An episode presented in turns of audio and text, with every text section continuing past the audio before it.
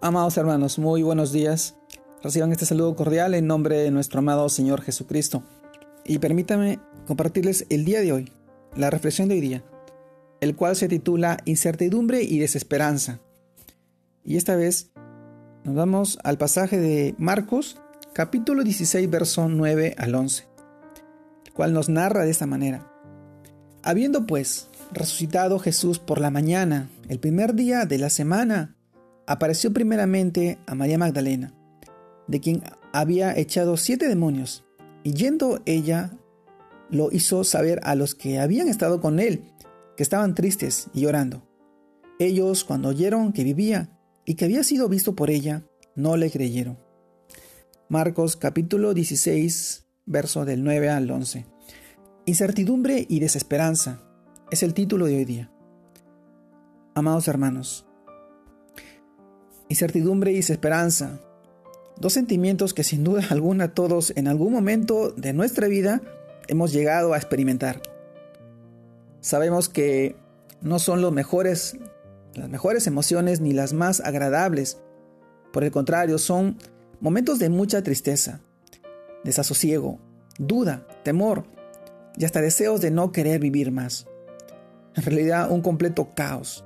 Pero así como les pasó a los discípulos del Señor, también nos puede suceder a nosotros.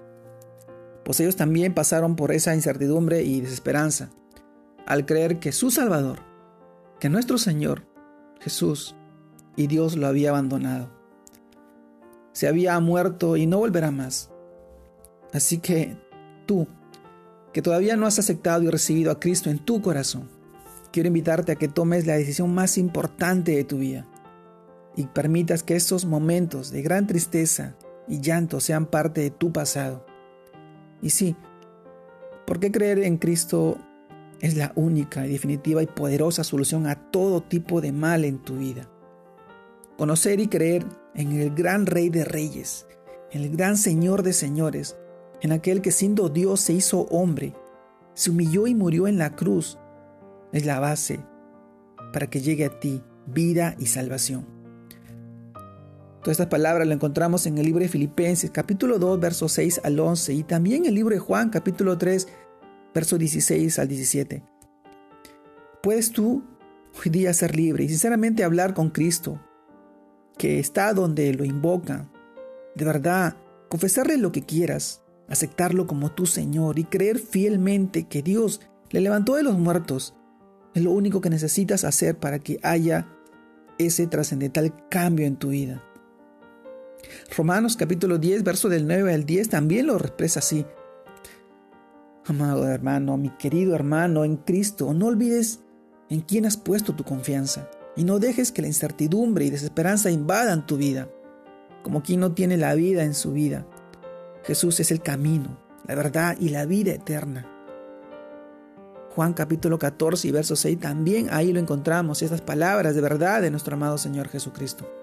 Tengamos siempre nuestra mirada puesta en Cristo, quien por el gozo puesto delante de Él soportó la cruz, para que ahora nosotros, tú, yo, todos, corramos con paciencia la carrera que tenemos por delante, sin cansarnos ni desanimarnos en nuestro corazón. Hebreos capítulo 12, verso del 1 al 4. Amado hermano, y por último, seamos siempre transmisores en todo tiempo y en todo lugar de esa gran esperanza que nosotros hay el amor de Dios derramado en nuestros corazones por su Santo Espíritu. Romanos capítulo 5, verso 5. Amado hermano, la incertidumbre y la desesperanza no sea ya lo que nos invada, porque sabemos y tenemos la promesa de nuestro amado Señor que está en su palabra, en las escrituras, en la Biblia, que hoy de repente has dejado de leer, que hoy de repente te has hundido en tus problemas, en tus aflicciones, pero Él él está ahí contigo. Invoca su nombre, llénalo de ti, de su Santo Espíritu.